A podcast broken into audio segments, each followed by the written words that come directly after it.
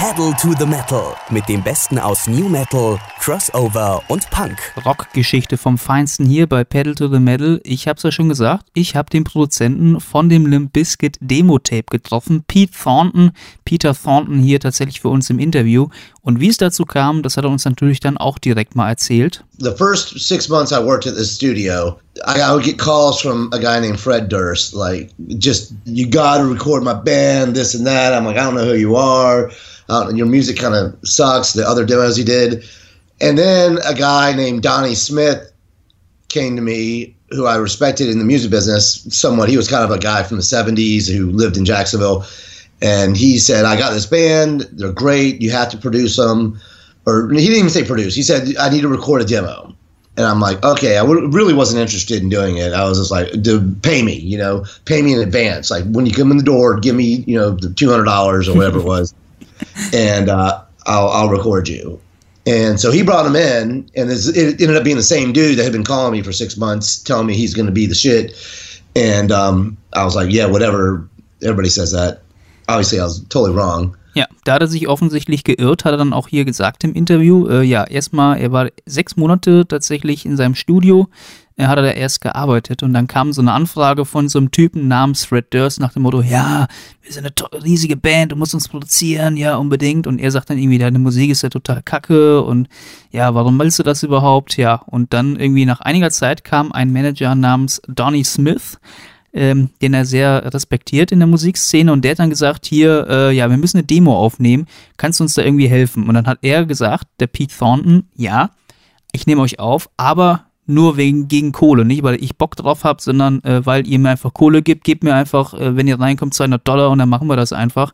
Ja, und äh, ja, offensichtlich hat er sich total ge äh, geirrt tatsächlich, wie das dann mit dem Erfolg ging, denn danach ging's so richtig los. Und äh, ja, was allerdings noch geklärt werden müsste, wann wurde das Material aufgeklärt? Und das verrät uns natürlich auch Peter im Interview. I have the demo tape in my hand right now, here. Okay. Um, it's, uh, uh, it's, and it came out. It says the date here, uh, 86 on Ichiban. So it must have been the end of, or not 86, 96. I'm sorry.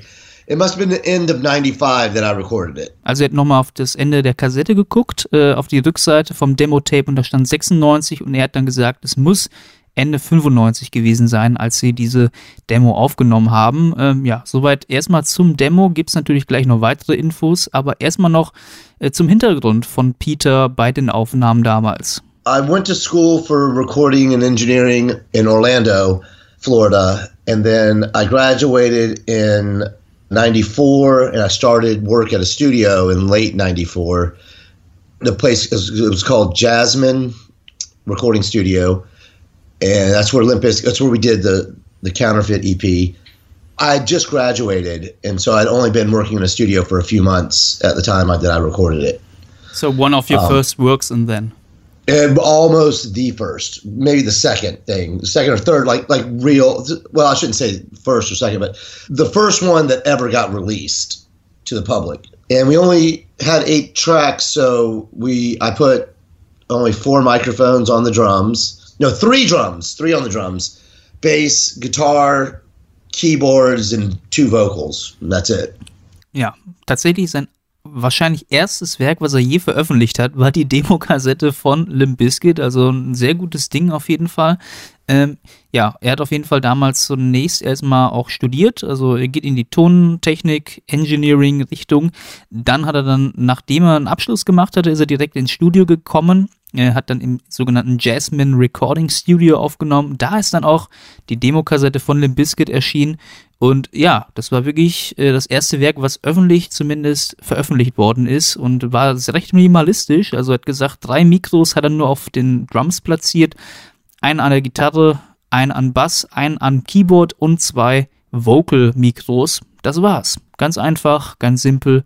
Ähm, und äh, der hatte uns auch noch verraten, warum sie es aufgenommen haben. Uh, we did it because they met Korn and they said, well, we'll pass this on to our producer, Ross Robinson, if you get us a decent demo and so it was kind of real it was kind of urgent it was like the day after the corn show at milk bar in jacksonville milk bar was a, a club that a lot of bands came through um, and they had to have it done within like a couple days. I think Corn was leaving Florida and they wanted to hand give it to him or something like that. At any rate, we did it all within like a day or two. Like a, we recorded one night and then did overdubs the next night, and then I think we did vocal. I think, I think it was all done like you know in about eight hours, and we did. That's crazy. We did. We did. We did like three or four songs. But actually, you know what? I take that back. We did counterfeit and maybe one other song. I think a song called Armpit that's really difficult to find, but I think I have it. I don't have any of those tapes right on me right here, but in Jacksonville, I probably have them stored somewhere. Uh, I forgot. It was two songs on the on the EP, the, the cassette EP that I did, and then one that they did in New York. But it all, but that song, but counterfeit's the one, the song demo that got them their record deal with uh, Flip, Jordan Shore. Es musste also sehr, sehr schnell gehen, sagt er hier im Interview. Ähm, die haben damals, äh, haben Korn eine Show in Jacksonville gespielt, in der Milk Bar, da wo sie dann äh, ja auch gespielt haben und sich kennengelernt haben. Und haben Korn damals gesagt, wir wollen äh, gerne Demo an unseren Produzenten geben, wenn ihr eine schöne Demo aufnehmt. Und dann musste das richtig schnell gehen, haben es tatsächlich in acht Stunden da runtergeknüppelt, die vier Songs, die sie da aufgenommen haben. Mit auch bei der Session war dabei äh, natürlich die Songs, die auch auf dem Demo-Tape gelandet sind, aber auch ein Song namens Armpit, der wurde ja 2003 mal äh, ja, als Bonustrack mal nochmal neu aufgenommen, aber die Urversion gab damals auch schon für Demos aufgenommen worden, hat äh, der Produzent allerdings auch irgendwo im Archiv gelagert, aber auch äh, ist bisher nicht öffentlich geworden, aber das war auf jeden Fall auch noch Teil der Aufnahmen und ja, dann ist das Demo-Tape weitergekommen und ja, Counterfeit war dann der Song, der ihn den Plattenvertrag mit Flip Records und Jordan Shiro gegeben hat. Und Peter Thornton, der Produzent vom Limp Bizkit Demo-Tape, äh, hat auch noch ein Urteil über die Band äh, natürlich gefällt, wie es dann damals war. They, uh, yeah, they're all excellent musicians. And then they have that on top of it, that they have this other angle on the new metal thing. Because at the time, I remember when they came in, when their manager brought me the band, I listened to them. They rehearsed for me and said, "Do you want to record?" And I'm like, "Well, yeah. I mean, just pay me." Um, but uh, because I was, you know, I mean, I was just out of school. I would record anything. You come in, you know, do whatever on a microphone as long as you pay me by the hour. And I, my immediate thing was I was with the manager alone. I'm like, dude, you either you need to do this right now, or in about a few months it's going to be. Uh, and I was still wrong again here it's going to be dead because Rage Against the Machine's already done rap rock at this time. I'm like, they, that was like a year or two ago they did this. These guys are on the tail end of a trend. I was completely wrong. They started the trend, really. Um, but at the time, I was really into like always just before, before the wave of things that happened musically so that was i guess it was kind of normal but when you're young you don't realize that you're ahead of the wave and then the older i get i'm like wow i wish i could be in touch with the next thing that's going to happen. So they, they were they were right on time. They knew exactly what the, the younger people wanted Ja, er findet auf jeden Fall, die Limp Bizkit Bandmitglieder sind großartige Musiker und dann kam halt noch diese bestimmte Drehung der Musik dazu, äh, wie es dann eben dann New Metal war damals. Äh, er hatte damals tatsächlich äh, ja auch sich geirrt, ne? Er hatte sich einmal geirrt, dass Limp Bizkit ein Erfolg werden könnte und hatte sich damals auch geirrt, irgendwie, ja, dass New Metal noch so ein richtiger Durchbruch kommt. Also dich damals die, die Band, der Manager irgendwie die Band reingebracht hat und die haben dann geprobt, dann war sein einziger Gedanke damals, ja, zahlt mich einfach, äh, weil ja, er war halt damals äh, ja, noch frisch vom Studium draußen, hat dann einfach alles angenommen, was dann irgendwie in, in die Mikros gebrüllt hat.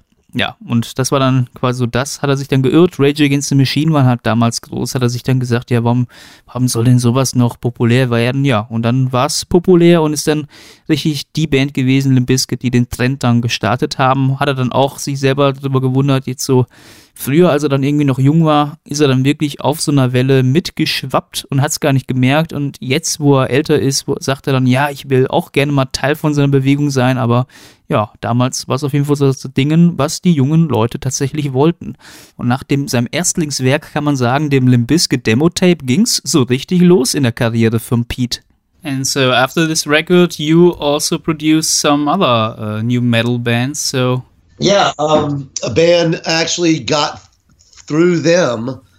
a band called Cold, and then uh, Shinedown, which I guess they kind of fall in that new metal, but that was 2001.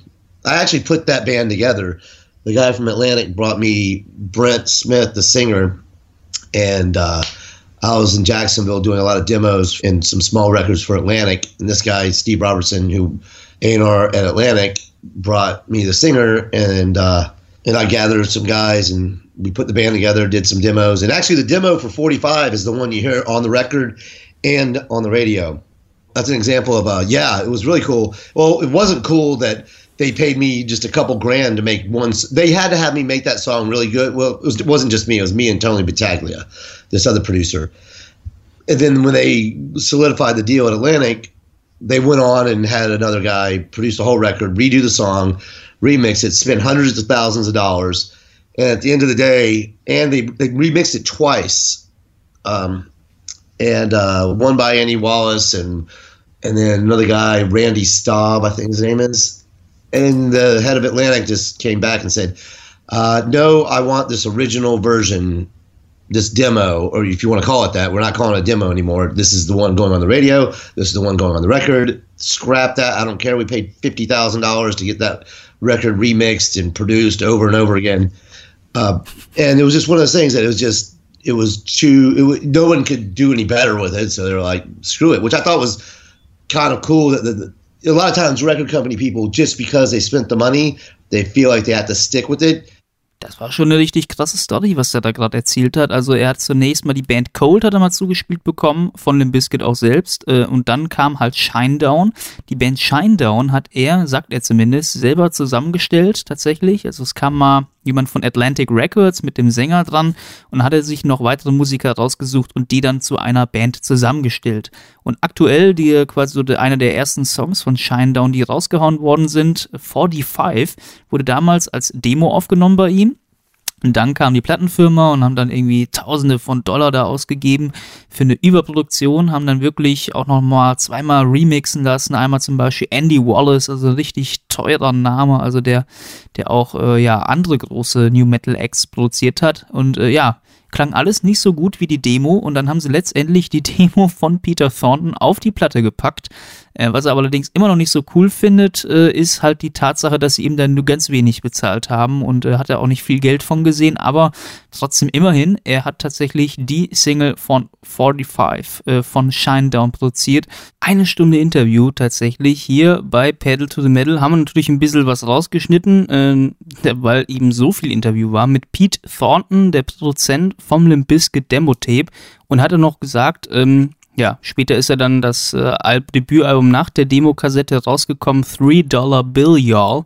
Und ja, da ist eine Sache ihm besonders aufgefallen. When the record came out, they put a different version of Counterfeit on there, and I repeatedly had people say it's not as good. Why don't they just put the demo one out there? Because that there's something about capturing a really, really good song with the right energy at the right moment, the right people in that room, and then to go and try to one up it under a controlled environment, it loses something. It loses what made it special for some reason to me. Er sagt jetzt gerade, äh, Counterfeit war ja auch einer der Songs, haben wir ja auch gerade von der Demo-Kassette heute gehört, äh, die auch drauf war.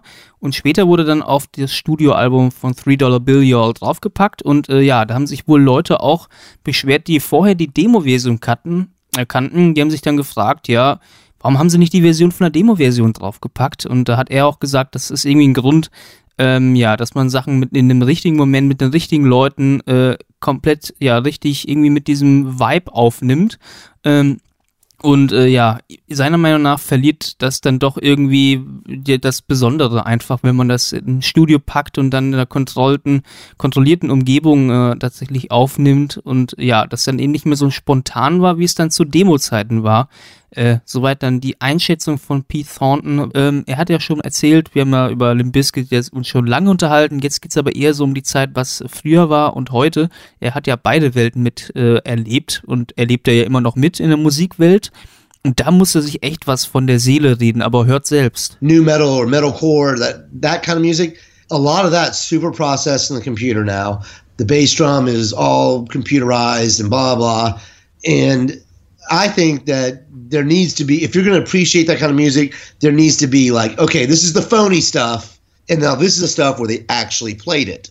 And they're going to take a little bit of education on the average listener to be like, look, you can tell this is robotic, not an actual human. and this is the real thing. There needs to be a you need to be able to have like a disclaimer or something like kind of like a movie like okay there's no cgi in this movie this movie is basically a video game you know? That's the two differences in music.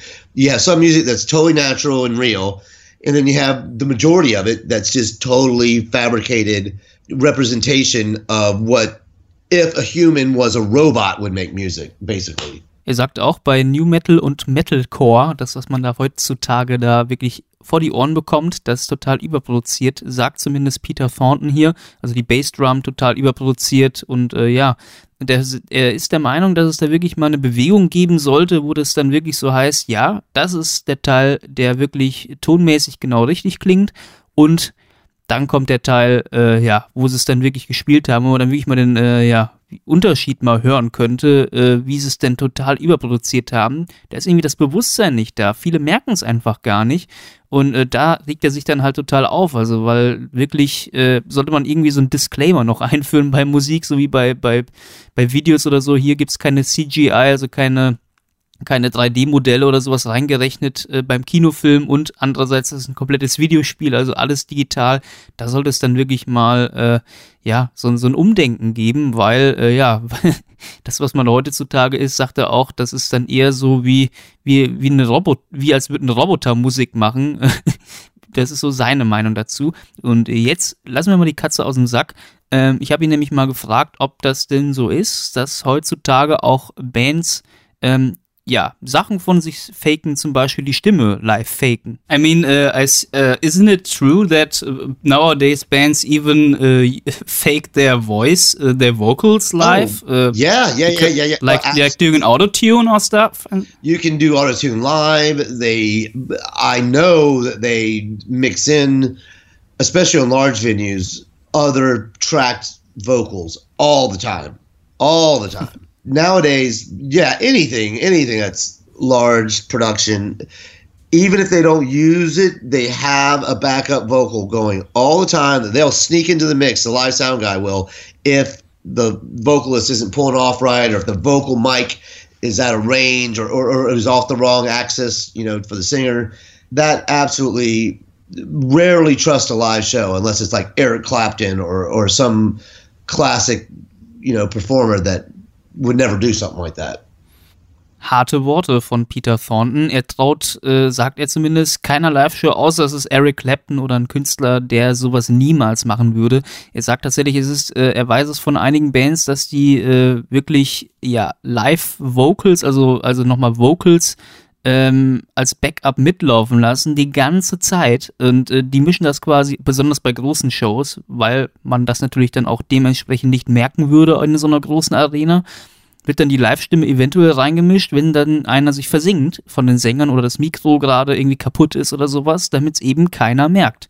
Autotune oder nicht Autotune? Diese Frage habe ich mir tatsächlich schon seit langer Zeit gestellt. Bei Rock am Ring 2014 lief nämlich Linkin Park auf der Bühne und ich habe mich sehr gefragt, ob die da nicht irgendwie äh, tricksen. Und ich meine, frage ich doch direkt den Experten. Peter Thornton äh, hat mich da jetzt aufgeklärt. I mean, I was a bit puzzled because I I, I was at Rock and Ring uh, in mm-hmm. 2014, and there was Linkin Park playing on the main stage, and I and I, I listened to it again, and uh, Chester used autotune. I, I I thought of, at least. Yes, I would not doubt it at all. They do have an autotune. They've had it for years, um, where it's like a hardware unit. It will do it in real time, and uh, yeah, I I'm sure he does and I think they're a great band. But I saw them uh, probably five or six years ago with Limp Bizkit, actually.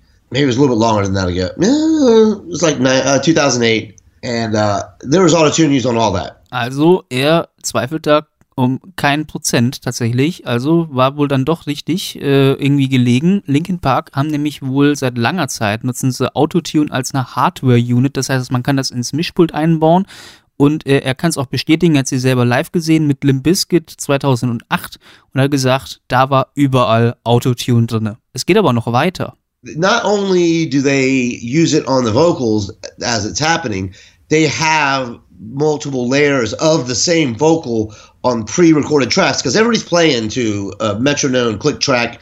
They're all tied to a computer. You notice a lot of those bands, they don't ever just rock out and go on a tangent, you know, and and and and and do a guitar solo that you don't know where it's going to end.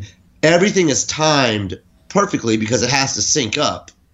Also auch noch die Stimme übereinander gelegt tatsächlich im Live-Betrieb und ähm, er sagt dann auch nochmal, also was dann quasi Playback-mäßig hintereinander gespielt wird, er sagt auch, man sollte immer dran zweifeln tatsächlich, sobald eine Band auf Klick spielt. Das heißt, äh, alles ist durchgetimt, die Leute haben den Takt auf dem Ohr und ja, dann kommt eben kein Gitarrensolo oder sowas, weil eben alles synchron bleiben muss. Es kommt jetzt noch besser. Where Linkin Park is almost like there's too much going on.